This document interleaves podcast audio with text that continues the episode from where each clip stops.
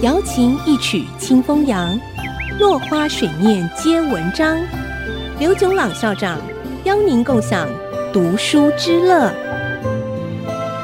这里是爱惜之音 FM 九七点五，欢迎收听《落花水面皆文章》，我是刘炯朗。今天我们讲讲格利佛对国王的一个建议。格利佛给国王描述怎么样用火药。制成炮弹，怎么样制作大炮？他按照大人国里头东西的大小比例估计，一台大炮的长度应该是三十公尺左右。如果有二三十台大炮，任何一个地区的人不服从命令的话，在几个钟头之内都会被夷为平地。国王听了大大震惊，他没有办法想象得到。像一个昆虫那么小的格列佛，居然会建议他去做那么不人道的行为。国王说：“发明火药的人一定是个邪恶的天才，人类的公敌。他宁愿死掉半个王国，也不愿意知道这个秘密。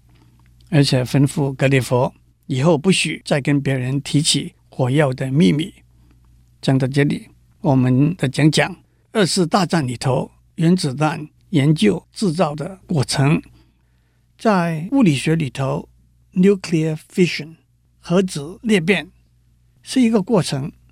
当一个中子撞击一个原子核，原子核分裂成为两个或者多个比较轻的原子核的时候，假如新的原子核总共的质量少于原来的原子核的质量的话，两者之间的差额。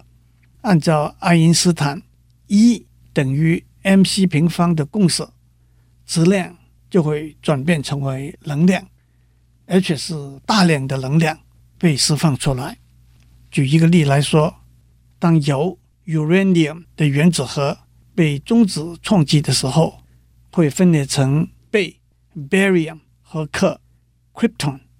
在核子裂变的过程里头，除了新的原子核之外，还会产生新的中子，这些中子在撞击其他的原子核，因而再引起这些原子核的裂变，这样连续下去就是所谓连锁反应。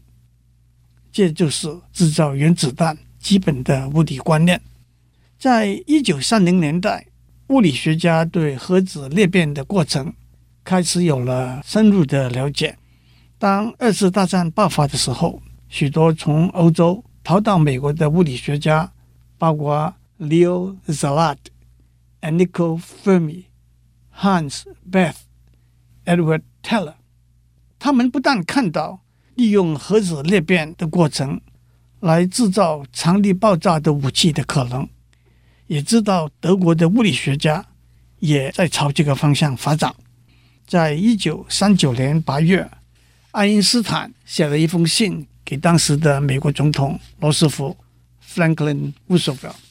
其实，爱因斯坦自己没有直接参与原子弹的研究发展工作。这封信主要是由 Leo Szilard 执笔，爱因斯坦具名的。在这封信里头，爱因斯坦指出发展原子弹的可能性，这就是美国研发原子弹的曼哈顿计划 （Project Manhattan）。的开端，罗斯福总统在一九四五年四月逝世，所以把第一颗原子弹在一九四五年八月六日丢在广岛，第二颗原子弹在八月九日丢在长崎，是杜鲁门总统的决定。在广岛死亡的人数超过十万，在长崎死亡的人数超过七万。而且还有更多更多的人受到辐射的影响，受尽残废、致病之苦。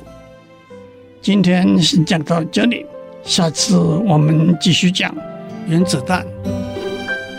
落花水面皆文章，联发科技真诚献上好礼，给每一颗跃动的智慧心灵。